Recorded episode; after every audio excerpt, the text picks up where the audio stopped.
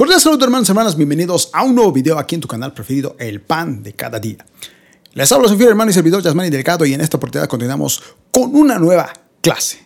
Básicamente estamos hablando acerca de los temas del Apocalipsis y vimos que uno de los temas fuertes y claros de Apocalipsis es que solo reconozcamos este reino y que seamos pacientes en el sufrimiento y en la, y la lealtad que tenemos a Cristo porque los primeros cristianos, hermanos, estaban en un momento, cuando vimos el contexto histórico, sufrían, eran perseguidos. De hecho, algunas de las iglesias metían la costumbre de comer comidas sacrificadas a ídolos, porque en ese entonces había muchas religiones que si tú no hacías eso, era como si estuvieses en contra de ellos. Y como el cristianismo era básicamente algo ilegal, que iba en contra de las religiones que evidentemente el imperio romano había establecido, que en parte también estaban ahí los judíos, es decir, judíos no cristianos, entonces los cristianos eran perseguidos. A tal punto que el mismo, en esos tiempos, el emperador romano pidió que se arrodillaran ante él, que lo reconocieran como su Dios, y los cristianos no querían. Y muchas de esas razones es por las que Juan fue enviado a la isla de Patmos, que era una isla donde se enviaba a todos los rebeldes a morir ahí. Y de la misma manera nosotros si llegamos a pasar esos momentos de tribulación, tenemos que ser fuertes aún en el sufrimiento y pacientes a Jesucristo aún en los momentos donde esto va a ir muy mal. Entonces, vamos a leer Apocalipsis capítulo 1, verso 9. Dice, yo Juan, vuestro hermano, copartícipe de vuestro en la tribulación y en el reino y en la paciencia de Jesucristo, estaba en la isla de Patmos por causa de la palabra y el testimonio de Jesucristo. El mismo apóstol Juan estaba diciendo, hermano, yo con ustedes estoy participando en la tribulación. ¿Sabe por qué? Por la palabra de Dios, por el testimonio de Jesucristo, y hasta fui llevado a esta isla, donde dijimos que a esa isla eran enviados las personas que eran rebeldes ante el imperio romano y que esas personas evidentemente eran llevadas ahí para morir. Entonces, hemos estudiado los temas del Apocalipsis, hermano. El tema principal dijimos que es Jesucristo regresará por todos los que son leales. Él va a vencer y va a derrotar a Satanás, el adversario. Un tema menor es que el reino pertenecerá solamente a aquellos que permanecen fieles a Jesús. El reino es para aquellos que se niegan a tener lealtad hacia la bestia y el mundo. Hermanos, nosotros tenemos que entender que tenemos que vencer porque Cristo ha vencido. Pero en este mundo vamos a tener aflicción. Vamos a otro punto. Los personajes en el Apocalipsis. Ya hemos visto muchos de los personajes en Apocalipsis, pero la siguiente figura, hermano, que vamos a ver a continuación, resume a la mayoría de ellos. Vamos a hacer como una especie de resumen en esto. Recuerden que estamos en el punto E, personajes del Apocalipsis. Mil disculpas, ahí no lo cambié el título, pero es los personajes del Apocalipsis. Entonces, vamos a ver uno de estos personajes que se ve en todo el Apocalipsis. Vamos a hacer un pequeño acercamiento. Bueno, ni modo, ahí va a tener que ser. Número uno, Jesucristo. La explicación de Apocalipsis con respecto a Jesucristo es que el libro lo revela de diferentes maneras, tales como uno semejante al Hijo del Hombre, según Apocalipsis 1.13, 14.14, se lo ve a Jesucristo como el Cordero, se le ve como el león, como un hijo varón, como el jinete sobre el caballo blanco y el que está sentado sobre el gran tono blanco. Ahí tenemos los versículos para que usted lo pueda comprobar. Recuerde que simplemente, pues, este es como una explicación de lo que ya leímos, porque leímos varios de esos pasajes. Otro personaje importante es Dios el Padre. En Apocalipsis 4, verso 1 al 11 dice, el que está sentado en el trono, y se hace referencia de él a través de la historia. Otro personaje muy importante, hermanos, el Espíritu Santo. Se refiere a él como los siete espíritus de Dios. Eso lo vemos en Apocalipsis capítulo 1, verso 4, capítulo 4, verso 5 y capítulo 5, verso 6. Juan estuvo en el Espíritu, en el día del Señor. Apocalipsis 1.10. El Espíritu habla con las siete iglesias y está activo por toda la historia estamos viendo otro personaje importante que se ve en el Apocalipsis, que es el Espíritu Santo. Vimos a Jesucristo que lo menciona de distintas maneras, el Cordero, el León, Hijo varón, el jinete que está sobre el caballo blanco, el que está sentado en el trono blanco. Se menciona a Jesucristo, se menciona al Padre, también se menciona al Espíritu Santo. Personajes recontra importantes en este libro de Apocalipsis. Pero no son los únicos. Número cuatro, tenemos al apóstol Juan El apóstol Juan ve visiones y nos narra o cuenta esta historia que vio y escribió. Eso lo explica claramente en Apocalipsis 1, verso 1 al 19. También frecuentemente comparte sus sentimientos y sus reacciones a las visiones, porque él mismo dice, me sentí así, sentí esta tristeza, algo pasó dentro de mí. El apóstol Juan es otro personaje principal en esta historia y por eso vimos el contexto histórico, quién es, comprobamos que realmente era Juan el discípulo de, Jesús, el discípulo amado. Otro personaje, las siete iglesias. Porque sí, estas siete iglesias son parte del Apocalipsis. Jesús habla con estas en los capítulos 1 al 3. Ellas permanecen en el transbordo por el resto del libro. Todo Apocalipsis se escribió para las iglesias y para las iglesias que ellas representan. Por eso dijimos que el Apocalipsis no solamente hay que verlo como una, un libro profético de señales o de interpretaciones o de cosas que nos van a mostrar acerca del, presente, eh, eh, del pasado y lo que va a suceder en el futuro también tenemos que verlo con una carta. Porque Juan escribió esto para estas iglesias. Pero como nosotros también somos la iglesia de Cristo, también es para nosotros. Entonces, este, uno de los personajes principales son estas mismas siete iglesias, las cuales va a ser uno de los primeros temas, porque vamos a analizar a estas iglesias. Eh, otro personaje muy importante, como el número 6, Satanás, el adversario. La explicación es que él es el enemigo principal de Apocalipsis y se refiere a él como el diablo, Satanás y el dragón. Tenemos ahí los versículos, capítulo 12, verso 3, capítulo 13, verso 1, capítulo 20, verso 1 al 20, donde habla básicamente de Satanás, que es conocido como el diablo, el acusador. Y también conocido como el dragón. Cuando habla del dragón se está refiriendo al mismo Satanás, hermanos. Bien, tenemos los cuatro seres vivientes. Estos pueden representar a toda la creación. Estos cuatro seres vivientes, hermano, pueden representar a toda la creación. Es la aplicación que tenemos en Apocalipsis. Estos aparecen en los capítulos 4, 5, 8, 14, 6, 7 y varios de los pasajes que están viendo en pantalla. Tenemos otro personaje, los 24 ancianos. Estos pueden representar a todos los que Dios ha redimido. Es decir, no solamente van a ser 24 ancianos, puede que esto simplemente sea una representación de todos los que hemos sido redimidos. Estos 24 ancianos pueden ser una referencia de mí, de usted, de nosotros.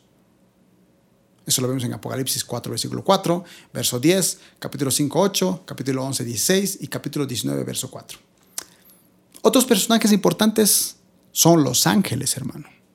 Estos están activos a través del libro. Un ángel le dio la revelación a Juan. Apocalipsis 1.1. Adoran a Dios y al Cordero. Es uno de los propósitos de los ángeles, es adorar a Dios y al Cordero. Declaran juicio, según Apocalipsis capítulo 10, verso 1 al 20. Y luchan en la batalla celestial. Eso lo vemos en el capítulo 12. Tocan las siete trompetas y derraman las siete copas y las siete plagas un ángel, quizás el del Apocalipsis 1.1, mostró a Juan muchas de estas cosas. Los ángeles son principales en el Apocalipsis. Tenemos a los dos testigos, hermano. Los dos testigos, estos llevaban ropas negras y llaman a los pecadores a arrepentirse. Asimismo, profetizan y declaran el juicio de Dios. Se cree que estos dos testigos, hermano, muchos decían que podía ser Elías y Moisés. Pero algunos han descartado esto y dicen que muy posiblemente sea Enoch y Elías. ¿Por qué? Porque básicamente se supone que por ley humana todo ser humano tiene que morir, la primera muerte. Y tanto Elías y Enoch no murieron. Enoch dice que estuvo todo el tiempo con Dios y dice que Dios se lo llevó. Y Elías fue recogido por Dios en un carruaje de fuego. Fue llevado a Dios en vida. Estos dos personajes no murieron como todos los seres humanos. Y se cree que estos dos testigos sean ellos, porque uno dice que tiene poder sobre el agua y otro poder sobre el fuego. Pero el propósito de estos dos testigos, quienes quieran que sean, es profetizar y declarar el juicio de Dios para las naciones. Otro personaje principal, importante en Apocalipsis, es el falso profeta. Esta persona representa al anticristo, como el Espíritu Santo representa a Cristo. Satanás es el anticristo y el falso profeta forma una trinidad profana. Así como tenemos Padre, Hijo y Espíritu Santo, tenemos al anticristo, al falso profeta y a Satanás como la Trinidad. Por eso decíamos que cuando venga el anticristo, muchos van a creer que este anticristo es el Mesías. El pueblo judío hasta el día de hoy, hay muchos de ellos que no creen en Jesucristo como Mesías. Creen que el Mesías va a llegar. Y cuando este anticristo venga y traiga paz y seguridad, van a decir, ese, ese es el Mesías. Tarde va a ser cuando se den cuenta de que este no era el Mesías. Bien, otro personaje, el anticristo y la bestia. La explicación del Apocalipsis es que el anticristo reina sobre la bestia, que es su reino. A veces Juan se refiere al anticristo como a la bestia. Por eso es que la bestia o el anticristo es casi el mismo personaje. Esto es porque un rey y su reino son uno. Tanto el rey como el reino es una sola cosa. La bestia, fíjese hermano, tiene siete cabezas y diez cuernos. Esto es Apocalipsis capítulo 13 y tiene su significado. Cinco de estas cabezas estaban en el pasado, decir, eran gobiernos del antiguo pasado. Nosotros evidentemente creemos que estos representaban a los gobiernos mundiales como de Egipto, Asiria, Babilonia, los medopersas y Grecia, estos gobiernos que han tratado de hundir al cristianismo y al pueblo de Israel durante todos años. Es decir, que de estos siete cuernos, cinco se cree que se han levantado. Egipto, Asiria, Babilonia, Medio Persa, Grecia, que en el Antiguo Testamento y hasta en parte del Nuevo Testamento fueron los que trajeron problemas al pueblo de Dios. Se cree que la sexta cabeza de la bestia estaba en el presente, es decir, en los tiempos de Juan, y era el imperio romano. Pero como tiene siete cabezas, hermano, esta bestia, creemos que la séptima cabeza es una forma enmendada del imperio romano el anticristo es el cuerno que surge para reinar sobre este, porque hay un cuerno que se levanta en medio de eso. Los diez cuernos en la cabeza de la séptima bestia son diez reyes. Ellos reinarían por un tiempo corto con el anticristo. Esa es la explicación que nos da el Apocalipsis acerca del anticristo y la bestia. Pero recuerda que evidentemente no solamente hay que leer Apocalipsis, hay que leer muchos otros pasajes aunque este estudio se va a basar más en Apocalipsis y parte de Daniel, hay mucho más en escatología. Pero lo bueno es que al menos vamos a comenzar con esto porque escatología es un tema muy amplio y necesitamos muchísimo tiempo. Y lo bueno es que ahora lo estamos invirtiendo ahora. Otro personaje del Apocalipsis, la ramera. Juan nos dice que la ramera es la ciudad capital del anticristo. Eso lo vemos en el capítulo 17, verso 18. Esta gran ciudad representa el mundo y sus valores. En el tiempo de Juan, esta ciudad capital era Roma. Él consideraba a Roma como la gran ramera. Juan se refirió a ella como Babilonia. De hecho, los romanos decían, esto es como los babilonios, para proteger a los creyentes. Se consideraba que César, hermano, era el anticristo en el tiempo de Juan. Pero creemos que había un anticristo final que reinará sobre el mundo de esta gran ciudad. Fíjense que para Juan y para los lectores, César era el anticristo. Porque se dice que el anticristo les pedía inclinarse ante él. Y básicamente eh, eh, César estaba pidiendo que se inclinen ante él. Así que en aquel entonces creían que César era el anticristo. En los tiempos de la reforma con Martín Lutero, hermano, Martín Lutero literalmente llegó a creer que el Papa, o en este caso el, el catolicismo, era el anticristo, porque él estaba batallando con ellos. Decía, no, estos son unos herejes, están contradiciendo, no están diciendo lo que dice la Biblia. La Biblia dice otra cosa y estos hacen herejías. Y él creía que estaba batallando con el anticristo. Martín Lutero creía que él estaba en los tiempos finales. Esto pasó hace muchísimos años atrás, hermano. Hoy en día, por eso hay muchos cristianos que ven esto de la pandemia ya estamos en los tiempos finales. Estamos en los tiempos finales, hermano. Pero el día y la hora de la llegada de Jesucristo no lo sabemos el anticristo no está. Muchos dicen que el anticristo es Bill Gates, el anticristo es el Papa. No lo sabemos, hermano. Pero eso sí, hay que entender los tiempos. Y como dice el Apocalipsis, comenzando, bienaventurados los que leen y escuchan las palabras de esta profecía, que solamente está en Apocalipsis. Por eso Apocalipsis no tiene que ser el último libro en leer, tiene que ser el libro que leamos todos los días para ser bienaventurados. Y si en ese entonces creían que el César era el anticristo y Martín Lutero creía que la Iglesia Católica era el anticristo, nosotros también vamos a creer que Bill Gates es el anticristo o a este es el anticristo. No lo sabemos. Lo importante aquí, hermano, es que usted esté preparado, que tenga una vida santa. Otro personaje, la novia. La novia es la iglesia, el cuerpo de Cristo. La novia incluye a los que se van en el rapto, a todos los salvados durante la gran tribulación. La novia se unirá con Cristo cuando Él venga a vencer la maldad. Usted y yo somos la novia. Y una novia tiene que estar santa y pura y sin mancha. Bien, tenemos otro personaje, que básicamente son los otros, es decir, todos los personajes que van a estar.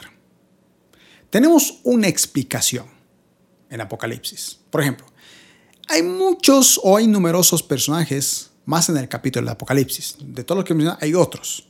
Por ejemplo, estos incluyen a Jezabel, los jinetes sobre los caballos, la mujer, los mártires, reyes, comerciantes, marineros, seguidores de la bestia, testigos fieles del Señor, esclavos, gente pobre y rica, los 144 mil, una gran multitud de ropas blancas, todos los muertos que se levantan y la gente sobre sus tronos.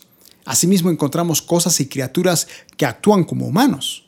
Un águila grita con voz fuerte, la tierra abre su boca, un altar responde a Dios, la nueva Jerusalén viene como una novia, finalmente la muerte y el Hades serán juzgados como otros enemigos de Dios. Así, Apocalipsis tiene una lista grande y variada de personajes todos estos participan en la historia de la victoria final de Dios sobre la maldad. Ese básicamente, hermanos y hermanas, es otros personajes que aparecen en el libro de Apocalipsis. ¿Qué le parece? Y más vale que nosotros seamos parte de esos personajes que han sido fieles hasta el fin. Estos son los personajes en la historia o drama que vemos en todo el Apocalipsis. Bien, hermanos. Recuerde que estamos en el capítulo número uno para entender el libro del Apocalipsis. Y bueno, recuerde que este capítulo tiene dos lecciones. Ya hemos terminado la primera lección. Sí, varios videos y recién terminamos la primera lección del capítulo 1 de la primera unidad. Nos vamos a tardar bastante, pero créanme hermano que va a valer la pena. Entonces, la lección número uno titulaba Conocimientos clave acerca del Apocalipsis. Recuerde que teníamos dos objetivos. El primer objetivo era examinar el nombre de Apocalipsis, que significa y todo lo demás, examinar al autor, quién es el autor, examinar la fecha, contexto histórico y personajes de Apocalipsis. Nuestro objetivo ha sido cumplido, hermano, porque el nombre de Apocalipsis significa revelación. Era como un velo que se nos abría. Creemos que el autor de Apocalipsis es el apóstol Juan, hijo de Zebedeo y hermano de Jacobo. También Juan nos relata que él estaba sufriendo en la isla de Patmos, que era un lugar donde, donde el gobierno romano enviaba a los criminales a morir. Sobre la fecha dijimos que fue alrededor del año 95 después de Cristo. Y según el contexto histórico, Pablo se encontraba en la isla de Patmos, donde el emperador romano Domiciano probablemente lo había exiliado Juan por dos razones. Uno, por no adorar al César y por predicar de Jesucristo. Ese básicamente fue nuestro primer objetivo y lo cumplimos. El segundo objetivo era analizar los dos temas del Apocalipsis, porque había dos temas principales que resume todo el Apocalipsis. Y básicamente dijimos que el primer tema de Apocalipsis era el mayor. Habla de que Jesucristo va a regresar y va a triunfar sobre el mal. Ese era uno de los temas principales de Apocalipsis. Jesucristo va a vencer. Y el segundo tema principal de Apocalipsis es que nosotros los creyentes venceremos y heredaremos el reino de Dios. Esos son los dos temas de Apocalipsis. Nuestro segundo objetivo con esta lección ha sido cumplida. Ahora sí, terminado esto, entraríamos, hermano, a nuestra segunda lección de este primer capítulo. La segunda lección titula Pautas para interpretar el Apocalipsis. Es decir, esas pautas que necesitamos nosotros conocer para interpretar el Apocalipsis. Necesitamos tener. Y nuestro objetivo va a ser evaluar cuatro pautas que nos van a servir para interpretar el Apocalipsis. Esa va a ser nuestra segunda lección, que vamos a continuar a partir del siguiente video, porque así hemos llegado al final de este video. Por otro lado, si le ha gustado el video, recuerde que puede apoyarnos con un like, déjenos un comentario, díganos desde qué país está mirando este video, qué le ha parecido esta enseñanza. Recuerde también que usted puede compartir este video. Lo que usted recibe de gracia, de lo de gracia. Comparte este video con sus hermanos en grupos de Facebook, grupos de WhatsApp. Recuerde estar suscrito a este canal y tener activada la campana de notificaciones para no perderse ninguno de los nuevos videos que estamos subiendo a diario. Subimos videos de lunes a viernes, tres cursos de teología. Los días sábados tenemos una promesa para ti con la hermana Priscila. Y los días domingos tenemos un mensaje poderoso para comenzar bien la semana. También le rogamos que pueda seguirnos en nuestras redes sociales. Estamos en Facebook, Twitter e Instagram. Los links en la descripción de este video. Y también tenemos un número de WhatsApp, un número de WhatsApp al cual usted puede comunicarse, sea peticiones de oración, sea consejería a través de un mensaje de texto o un mensaje de audio. Usted nos lo puede hacer y nosotros estamos dispuestos a ayudarlo y a servirle. Hermanos y hermanas, qué gusto haber llegado a terminar y concluir la primera lección. Nos vemos en el siguiente video. Que Dios los bendiga. Chao, chao.